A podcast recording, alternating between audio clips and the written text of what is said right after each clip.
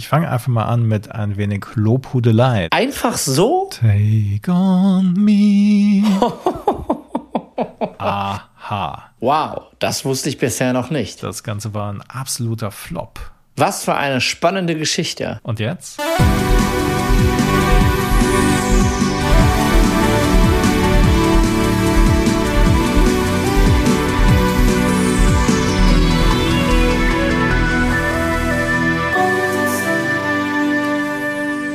Voice of Summer, der 80er Podcast, ist im neuen Jahr mit seiner ersten Folge zurück. Und damit sind wir bei einer Neuerung, denn mein Kollege Alex Klug ist dieses Mal ausnahmsweise nicht mit dabei.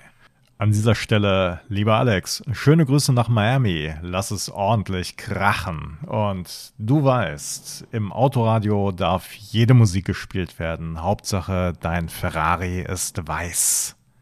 Und damit es für mich in dieser Folge nicht so einsam ist, hat ähm, er ein paar Zwischenrufe eingesprochen. Ich habe zwar noch überhaupt keine Ahnung, was diese Zwischenrufe sind, aber er wird sie mir schicken und dann werde ich sie hinterher einarbeiten. Also, das heißt, ähm, ihr werdet Kollegen Alex auch nachher hören. Krass. Mein Name ist Eckhard Moronde und ich spreche heute im Boys of Summer Podcast solo über eine Band, die wir bei unseren Lieblingsalben in Folge 2 und in Folge 3 knapp verfehlt haben. Die aber in unserer James Bond Folge mit einem Titelsong vertreten war und die Rede ist natürlich von Aha. Heute soll es nur um einen einzigen Titel von ihnen gehen und zwar um ihren ja, ersten und gleichzeitig auch größten Chartbreaker, nämlich Take on Me. Take on Me. Boah. Gleichzeitig, und das fand ich ziemlich interessant, als ich ähm, das recherchiert habe, gleichzeitig ist auch die Art und Weise spannend, wie Aha ihre Karriere als Popstars in die Hand genommen haben und ja, von Norwegen aus dann natürlich die ganze Welt erobert haben. Bevor wir aber zu den knallharten Fakten kommen, möchte ich auf zwei Hörerzuschriften zu sprechen kommen, die uns erreicht haben. Und die erste stammt von unserem treuen Hörer Marek und der äh, bekennt, er ist in den tiefsten Tiefen seines Herzens Heavy Metaler mit Punk-Attitüde. Aber in seinem Jugendzimmer hing der Aha-Starschnitt aus der Bravo an der Wand. Und wenn ihr euch jetzt fragt, Moment, Starschnitt aus der Bravo, was ist das denn? Kenne ich doch gar nicht. Äh, äh, also Bravo gibt es doch nur digital und äh, Starschnitt, was soll denn das sein? Ich zitiere hier jetzt mal aus der Bravo selbst. Die Starschnitte haben in Bravo mit die längste Tradition. Den ersten Starschnitt gab es von Brigitte Bardot. Der letzte echte, in Anführungszeichen, Starschnitt in den 2000er Jahren war der deutsche Schauspieler Michael Bulli-Herbig. Insgesamt haben es 118 Künstler und Gruppen geschafft, sich als Starschnitt zu verewigen, auch wenn viel Geduld gefragt war, bis ein Starschnitt komplett an der Wand hing, waren die lebensgroßen Bilder doch äußerst beliebt bei Lesern und Leserinnen. In fast jedem Kinderzimmer hing mindestens ein Star. Also das heißt, es ist ein großes Poster, was aus verschiedenen Teilen dann zusammengesetzt wurde. Ähm, und zwei Sachen natürlich. Es ist eine großartige Idee. Nicht? Also Jugendliche konnten sich halt wirklich äh, lebensgroße Poster in ihr Zimmer hängen. Gleichzeitig war es natürlich auch eine hervorragende Marketingstrategie, denn um den Starschnitt dann äh, zu vervollständigen, musste man sich jede Woche das entsprechende Bravo-Heft kaufen. Ziemlich genial, oder? Wow, das wusste ich bisher noch nicht. Oder wenn man sich nicht jede Woche die Bravo gekauft hat, dann hat man es vielleicht so gemacht wie eine weitere Zuhörerin, die uns geschrieben hat und der Namen wir an dieser Stelle nicht nennen werden. Und sie sagt, sie hat sich in den 80ern im Supermarkt die Aha-Autogrammkarten aus der Bravo geklaut. Aha haben also bei euch eine gewisse Relevanz gehabt und offensichtlich haben sie es immer noch. Denn nochmal zurück zu Marek. Er gibt uns zugleich mit auf den Weg, ich zitiere, Gerade läuft jedenfalls Hunting High and Low. Und wenn ihr irgendetwas gegen die im Speziellen oder das Werk von Aha im Allgemeinen sagt, dann werdet ihr mit den Konsequenzen zu leben haben. Ich gelobe hiermit, Marek, ich bin diese Folge ganz, ganz handsam. Und ich fange einfach mal an mit ein wenig Lobhudelei, denn Take On Me hat es 1985 an die Spitze der folgenden Charts geschafft. Ich zähle einfach mal auf. Australien, Österreich, Belgien, Griechenland, Italien, die Niederlande, Norwegen, Schweden, die Schweiz, USA und Deutschland West.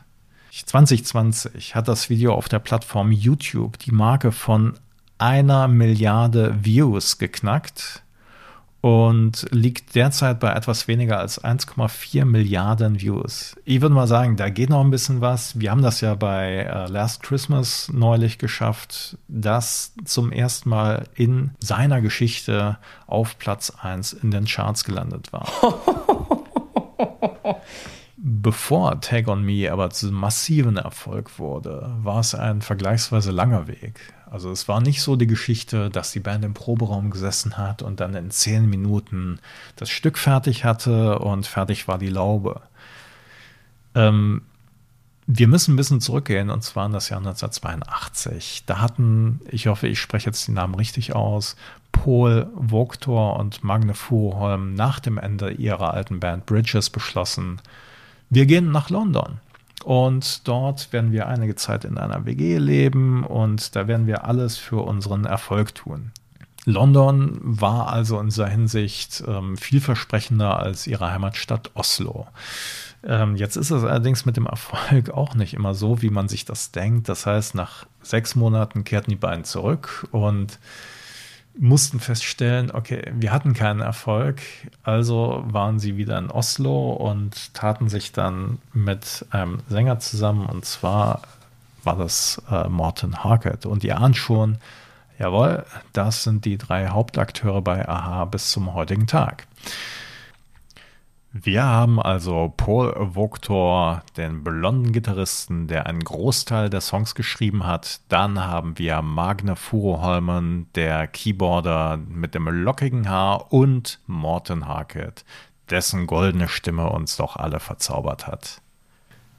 Dann ging es weiter und zwar, ja, man, man verschanzte sich dann in einer Ferienhütte außerhalb von Oslo und nahm erste Demo Demos auf. Und hier wird es ganz interessant, denn ähm, wir werden gleich reinhören tatsächlich. Mit dem Song Lesson One ist auch eine erste Version von Take On Me dabei. Und damit ihr hören könnt, wie sehr sich diese Version von der späteren unterscheidet und welche Gemeinsamkeiten es gibt, hm, wir hören einfach mal rein für euch in der Spotify-Playlist Lesson One von Aha. Das war also eine, ja, wirklich ähm, erste Version von Take On Me. Und ähm, ihr habt es vielleicht gehört, ne? das Schlagzeug, das ist wirklich einfach programmiert, das ist auch nicht schlimm. Ähm, dann ist der Refrain komplett anders und die Melodie auf dem Keyboard, die ist aber ganz, ganz ähnlich. Also die existierte schon damals. Und ähm, angeblich, das erzählt Magner dann später, ähm, äh, angeblich war ihm die Melodie schon als 15-Jährigen gekommen. Und äh, für die alte Band Bridges konnte man einfach, war das zu poppig. Ja? Also man konnte es einfach nicht oder wollte es einfach nicht verwenden. Wie ging es weiter? Dann gingen sie zu dritt nach London zurück und wohnten zusammen in einer WG. Und auch hier wieder äh, möchte ich Magner zitieren, der später erzählte, wie sie von ganz anständigen Apartments in immer heruntergekommenere umziehen mussten, bis sie in, und er nennt das dann wirklich vollständigem Elend landeten, weil sie einfach kein Geld mehr hatten. Ich stelle mir das jetzt so vor wie 20 Jahre zuvor bei den Rolling Stones, die auch zusammen gewohnt hatten und am Küchentisch dann ihre Songs komponieren mussten. Allerdings dann mit zwei Unterschieden. Also erstens scheint es nur bei den Rolling Stones zu Drogenexzessen gekommen zu sein und zweitens leisteten sich Aha nebenher noch ein kleines Demo-Studio. Das heißt, sie haben also ein bisschen Geld investiert oder Geld in die Hand genommen, um äh, ja, unter professionelleren äh, Bedingungen dann ihre Songs aufzunehmen und zu komponieren. Und dieses Demo-Studio, das hörte auf den netten Namen Rendezvous. Wow, das wusste ich bisher noch nicht. Das war in vielerlei Hinsicht die beste Investition, die sie machen konnten. Denn erstens gab es im Studio Instrumente, die sie selbst nicht hatten. Dann äh, wurde der Besitzer des Studios, äh, ein gewisser John Radcliffe, äh, ihr Gönner und Manager. Und ähm, der organisierte ähm, sogenannte Showcases, also Privatauftritte im Proberaum im Keller des Studios, und zwar mit Vertretern von Plattenfirmen. Und naja, das war wenig glamourös. Im Raum gab es kein Fenster, überall hingen Teppiche an der Wand und dann mussten die drei Norweger pro Tag zwei oder dreimal ihre Songs vor einem Publikum von genau einer Person spielen. Wirklich? Aber sie bekam einen Plattenvertrag und nicht bei irgendwem, sondern wirklich bei einem der großen Player in der Musikindustrie, nämlich bei Warner Brothers. Und auf die Frage, warum sie unter Vertrag genommen wurden, antwortete äh, Magne Furuholm später, es war ihrerseits eindeutig eine Mischung aus dem Glauben an Musik und Starpotenzial. Wir haben die Gründe für die Verpflichtung damals nicht hinterfragt, sondern einfach mit beiden Händen die Chance ergriffen. Sie bezeichneten uns als gut aussehend, was eine Premiere war. Also man kann ja sagen, was man will, aber äh, da haben die Leute von der Plattenfirma ihren Job schon ziemlich gut gemacht. Boah. Währenddessen waren dann Aha weiterhin im Studio aktiv und haben ihre ähm, haben weitere Demos aufgenommen und das ging in etwa so. Da sagte dann äh, John Radcliffe zu ihren Jungs: Ihr könnt das Studio nutzen, wie ihr wollt und solange ihr wollt. Aber nur zwischen 4 Uhr morgens und 10 Uhr morgens. Dann kommen die Bands, die Geld dafür zahlen und ihr seid draußen verstanden. Und vergesst nicht, die Kippen und die Bierdosen wegzuräumen. Man hatte also jetzt einen Plattenvertrag, man hatte Demos, aber damit konnte man ja noch nichts gewinnen. Also mussten Aha nochmal ins Studio gehen und zwar diesmal in ein richtiges. Und außerdem, ganz, ganz wichtig, muss ein Produzent her. Also jemand, der aus den Demos fertige Songs mit Hitpotenzial formte und den fertigen Sound eigentlich schon so im Ohr hatte. Und dafür brauchte man schon einige Zeit, also ein paar Monate eigentlich. Und aha, hatten eigentlich auch überhaupt keine richtige Vorstellung davon, was so ein Produzent macht. Und ähm, dann kam man auf den Namen Tony Mansfield und der wird heute wahrscheinlich den wenigsten was sagen, aber der war Mitglied bei der Synth-Pop-Gruppe ähm, New Music und hatte in den USA bereits eine Hitsingle produziert und Außerdem, und äh, den, den Song hatten wir ähm, schon vor ein paar Wochen oder Monaten eigentlich vielmehr äh, in einer der vergangenen Folgen in dem Podcast hier. Und zwar hatte er von Captain Sensible den Song What produziert, also dieses pluckernde New Wave Disco-Ding mit einem Rap-Gesang. Wirklich? Noch ein Wort zu Tony Mansfield und seinen äh, Produzentenskills. Also häufig war es so, dass ein Produzent zur damaligen Zeit auch Experte für spezielle Synthesizer und Sounds war. Ähm, darüber hatten wir ja schon mal gesprochen in vergangenen Folgen. Und bei Tony Mansfield war es so, dass er ein absoluter Experte beim Fairlight CMI war. Also das war so, ein, so eine Mischung aus Synthesizer, Sampler und Digital Audio Workstation. Also das heißt, man hatte ja, ein Monitor wie beim Computer vor sich, dann so eine Computertastatur, konnte dann halt irgendwelche Sachen eingeben. Dann äh, konnte man äh, Töne samplen und die dann auf einer normalen Keyboard-Tastatur irgendwie abspielen, wahrscheinlich auch modulieren. Ähm, wahnsinniges Teil und das äh, konnte also wirklich auch Töne erzeugen wie kein anderer Synthesizer. Ähm, das Problem war nur, der kostete allerdings auch wie kein anderer. Also ähm, in der Wikipedia sind Preise ausgewiesen zwischen äh, 18.000 und 60.000 Öcken. Und äh, da sprechen wir nicht von D-Mark, sondern von britischen Pfund, also je nach Baureihe. Und ähm, ich meine, da, da ist dann wirklich so die Frage, du äh, Schatz, wollen wir uns die Wohnung kaufen oder den Fairlight? da ist die Antwort natürlich eindeutig. Aber zurück zu Aha. Und im Mai 1984 ging die Band zusammen mit Produzent Tony Mansfield ins Eel Pie Studio in Twickenham in London. Und Aha nahmen die Songs auf, die dann später auf ihrem Debütalbum Hunting High and Low zu finden waren. Ähm, als Single wurde nach einiger Überlegung Take on Me ausgewählt. Ähm, da gab es so ein bisschen Uneinigkeit bei den Beteiligten. Warner als Plattenfirma, die wollten unbedingt Take on Me haben. Aber Tony Mansfield sagte so, hm, ja, weiß nicht, keine Ahnung, ist auch nicht so geil. Und trotzdem wurde dann die Single am 19. Oktober 1984 veröffentlicht. Und ehrlich gesagt, hier könnte die Geschichte eigentlich fertig sein. Denn über den überwältigenden Erfolg von Take On Me haben wir ja bereits eingangs gesprochen. Das Problem war nur, als die Single veröffentlicht wurde, verkaufte sie gerade mal 300 Einheiten. Wow, das wusste ich bisher noch nicht. Und ganz ehrlich, das reicht nicht für die genannten Erfolge. Das Ganze war ein absoluter Flop. Und jetzt? Bevor wir darüber sprechen, hören wir einfach mal in Take On Me rein, so wie es 1984 als Single erschien. Wie immer könnt ihr das hören bei uns in der Spotify Playlist. Take On Me von Aha. Take On Me im Single-Mix von 1984. Und ihr habt die Unterschiede wahrscheinlich gehört. Das Schlagzeug ist nicht so akzentuiert. Dann fehlt im Solo-Teil diese trippelnde Synthesizer-Melodie. Ähm, und der Gesang, naja, er ist schon ziemlich harmonisiert oder man könnte auch sagen weichgespült. Damit aber aus Take On Me der genannte Welterfolg werden konnte, der letztlich war, musste noch etwas geschehen. Und zwar wurde seitens der Plattenfirma nochmal richtig Asche locker gemacht.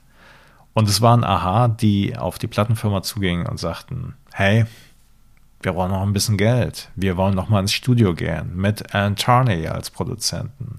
Wir wollen noch mal Take On Me neu aufnehmen. Und die Plattenfirma war erstmal nicht so begeistert davon. Schließlich hatten sie ja einen Produzenten und naja, wie sieht das aus? Aber letzten Endes haben sie dann ihr Okay gegeben und Aha waren im Studio, haben Take On Me neu aufgenommen und gleich noch einen letzten neuen Song mit dazu. Und zwar war das The Sun Always Shines on TV. Was passiert allerdings noch? Es wurde ein neues Video in Auftrag gegeben, das ihr vermutlich alle kennt. ihr Erinnert euch, junge Frau sitzt im Café und blättert gebannt in einem Comic, wo unter anderem ein Rennfahrer zu sehen ist, der eine gewisse Ähnlichkeit mit Morton Harkett hat. Und der zwinkert ihr zu und streckt dann aus dem Comic heraus ihr die Hand entgegen. Und sie greift die Hand und verschwindet im Comic. Also es ist wunderbar. Es ist natürlich eine Liebesgeschichte, die etwas dramatisch endet. Ähm, und ähm, das Besondere von diesem Video ist einfach so dieser, ähm, ja, nicht Gegensatz, sondern einfach so diese äh, Synthese von dem gezeichneten Comic und äh, richtigen Filmsequenzen. Also das heißt, die dann auch wirklich ineinander verschmelzen.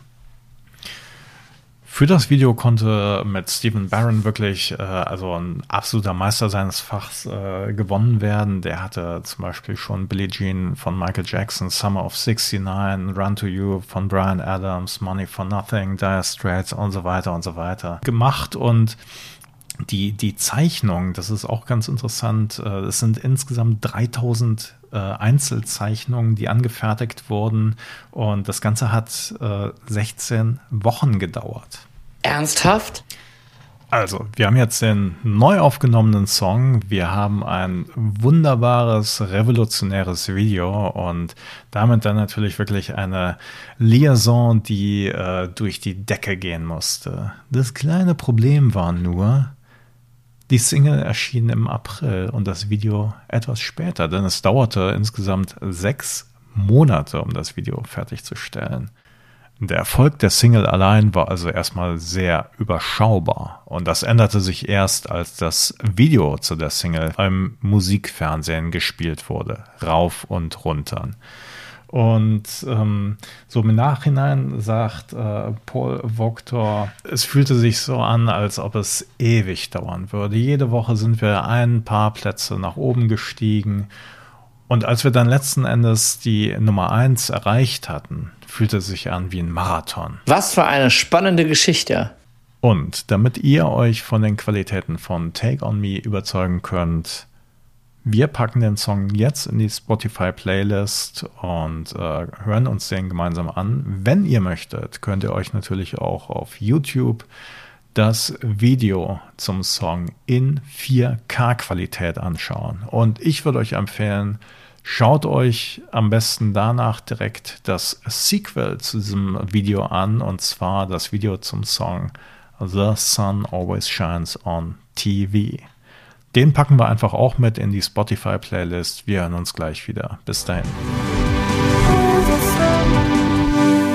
Noch ein paar Worte zur Komposition. Im Grunde genommen ist Take On Me natürlich ein Popsong der klassischsten Sorte. Also die Akkorde folgen der A-Dur-Tonleiter, der Aufbau folgt dem Schema Strophe, Refrain, Strophe, Refrain, Bridge, Strophe, Refrain. Aber das Besondere ist natürlich einmal die eingängige Keyboard-Melodie auf der einen Seite und der Gesang auf der anderen Seite. Im Refrain schraubt Morten Hackett seine Stimme zweieinhalb Oktaven hoch und erntet spätestens mit dem abschließenden Falsett anerkennendes Nicken. Also ich kann das gar nicht nachmachen, deswegen versuche ich es auch gar nicht erst.